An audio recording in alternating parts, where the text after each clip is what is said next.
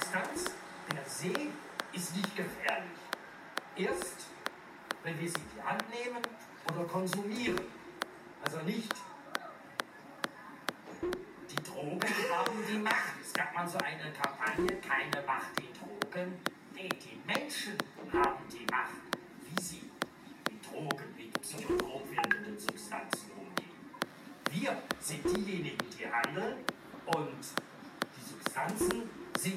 Mittel. Wenn wir die Mittel für das einsetzen, wofür wir wollen, um fröhlich zu sein, um besser ficken zu können, um länger tanzen zu können, um das Konzert besser zu hören oder was auch immer. Und wir das richtig machen, dann machen wir uns auch nicht abhängig, sondern ist das Nutzmittel. Aber wenn man etwas konsumiert, ohne zu überlegen, warum wieso oder was will ich damit erreichen, was ist der Zweck, dass ich dieses Mittel einnehme, dann wird es risikovoll. Und risikovoll wird es auch, wenn man sich damit betäuben will, wenn man etwas in sich oder von sich nicht mag, wenn man unzufrieden ist, Scheißsituation und dann sich zukippen mit Alkohol. Das Problem spült man nicht weg. Man kann es nur eine Zeit lang betäuben. Dann wird es kritisch, wenn man etwas verdrängen will. Aber das hat mehr mit der Person zu tun und weniger mit der Substanz. Weil die große Mehrheit der Leute, vor allem die Genießer, die können mit Wein und mit Schnaps umgehen. Die können ein Glas Schnaps genießen, müssen nicht zehn davon trinken. Die können ein Glas Wein oder zwei genießen Essen, müssen nicht eine ganze Flasche leeren. Das heißt, die Genussfähigkeit ganz essentiell. Die Genussoptimierung und die Genussfähigkeit. Denn wenn die fehlt, dann ist die Gefahr schon gegeben, dass man sich abhängig